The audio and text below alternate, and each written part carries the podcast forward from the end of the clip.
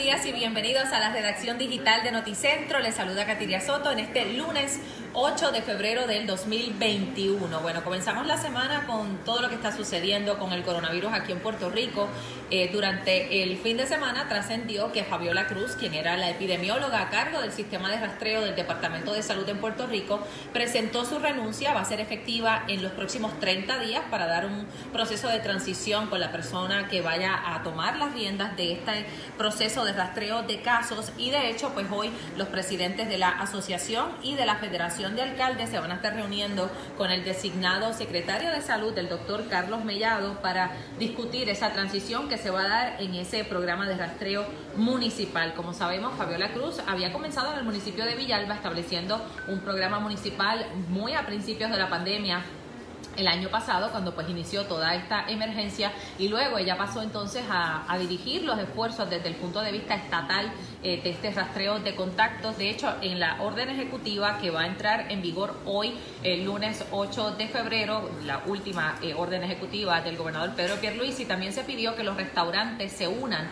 a este sistema de rastreo para tratar ¿verdad? de evitar los brotes y poder identificar dónde es que se están dando los casos, así que seguimos atentos a lo que sucede con ese tema. Por otro lado, la vacunación, pues también continúan los esfuerzos. En el día de hoy son unos seis centros regionales que van a estar funcionando a través de la isla, vacunando eh, a aquellos adultos mayores de 65 años que, como saben, a través de una orden administrativa de parte del Departamento de Salud, pues se dieron instrucciones de que sea esa población la que exclusivamente se pueda vacunar durante estas próximas semanas.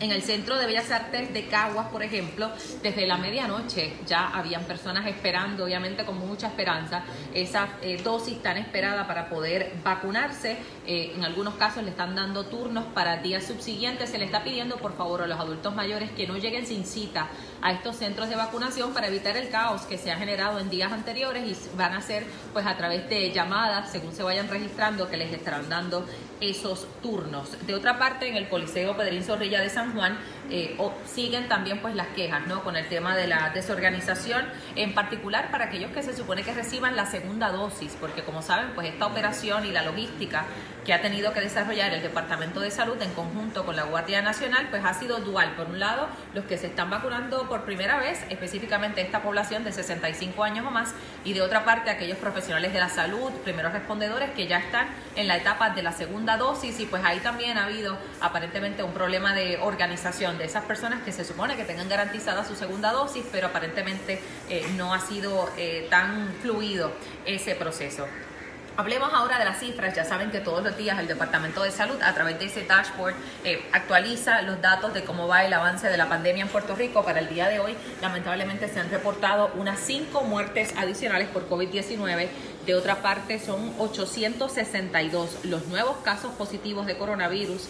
Estos datos son básicamente de las muestras que se tomaron del 23 de enero al 6 de febrero. De otra parte, son 243 los adultos que están hospitalizados por el virus. Siguen en unas cifras eh, manejables las hospitalizaciones en el país. 47 de esos pacientes están en una unidad de cuidados intensivos y otros 44 están conectados a un respirador artificial.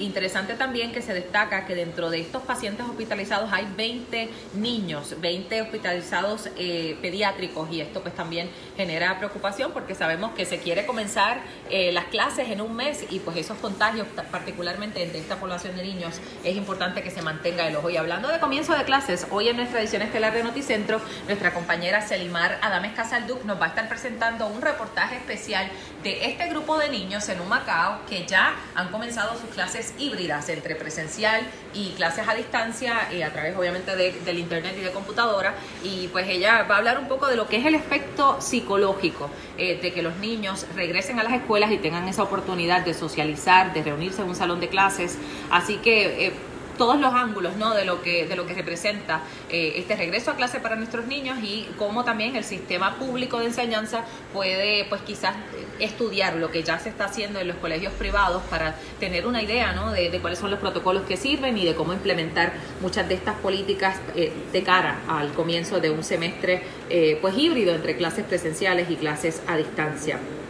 Bueno, de otra parte, Estados Unidos anunció que va a regresar al Consejo de Derechos Humanos de las Naciones Unidas Como saben, el expresidente Trump en el 2018 pues había abandonado ese organismo, había dejado de hacer, ¿verdad? Cada país hace unas aportaciones económicas para la Organización de las Naciones Unidas y pues el presidente entendía que no era justo las aportaciones que hacía Estados Unidos versus otras eh, naciones y otras potencias del mundo y entre otras diferencias que había, ¿no? Sobre el tema de derechos humanos y había salido de los Estados Unidos, pero ahora pues ya se ha anunciado su regreso eh, y del país, ¿no? A esta organización mundial. Interesante también que pues todos estos movimientos se dan cuando, como saben, en la capital federal se supone que en el día de mañana comience oficialmente ese segundo juicio político contra el expresidente Donald Trump, por eso ese cargo de incitación de insurrección que fue aprobado en la Cámara de Representantes y que ahora pasa al Senado para ir a votación. Ya han dicho tanto demócratas como republicanos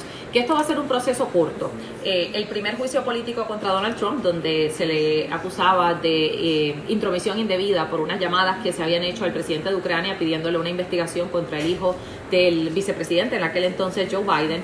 Eh, aquel juicio político duró más o menos como unos veintipico de días. Se cree que este podría durar mucho menos. Primero porque por un lado los demócratas ya están viendo que no hay los votos suficientes, que no hay la voluntad de parte de los republicanos para evaluar seriamente lo que se está presentando. Y de otra parte porque también pues hay premura dentro de los demócratas para aprobar ese nuevo paquete de ayudas que ya está pidiendo eh, el presidente Joe Biden que con celeridad, que con urgencia se apruebe. Se habla de los 1.400 dólares para las familias. Lo que todavía está en debate es cuál es el límite para cualificar para esos 1.400 dólares. Algunos senadores dicen que debe ser para familias que generen 75 mil dólares, otros dicen que debe ser para familias que generen 50 mil dólares y ahí hay un debate ¿no? de cuáles van a ser los requisitos para cualificar y ver finalmente cuando se apruebe ese segundo paquete de ayudas que o, nuevo paquete de ayudas más bien que está eh, impulsando el presidente que sería básicamente el tercer paquete de ayudas pero el primero bajo la administración de Joe Biden.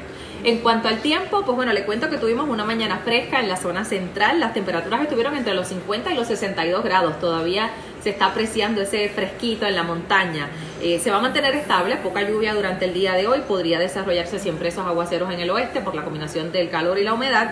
Hay un riesgo de propagación de incendios en el sur de la isla, que es donde hemos visto que se, eh, se propagan este tipo de incendios forestales. Eh, se mantiene el aire seco, va a haber fuerte brisa, cosa que también podría aportar a ese tipo de incendios, así que mucha precaución en la zona sur del país. Ya saben que este informe también está disponible en formato de podcast. Usted lo busca en Spotify un Apple Podcast, nos busca como Noticentro y ahí va a encontrar esta comunicación que hacemos todas las mañanas en formato de audio para que pueda compartirla. Yo los espero ahora a las 11 en la edición de Noticentro y por supuesto a las 4 de la tarde en nuestra edición estelar. Que tengan todos un excelente día.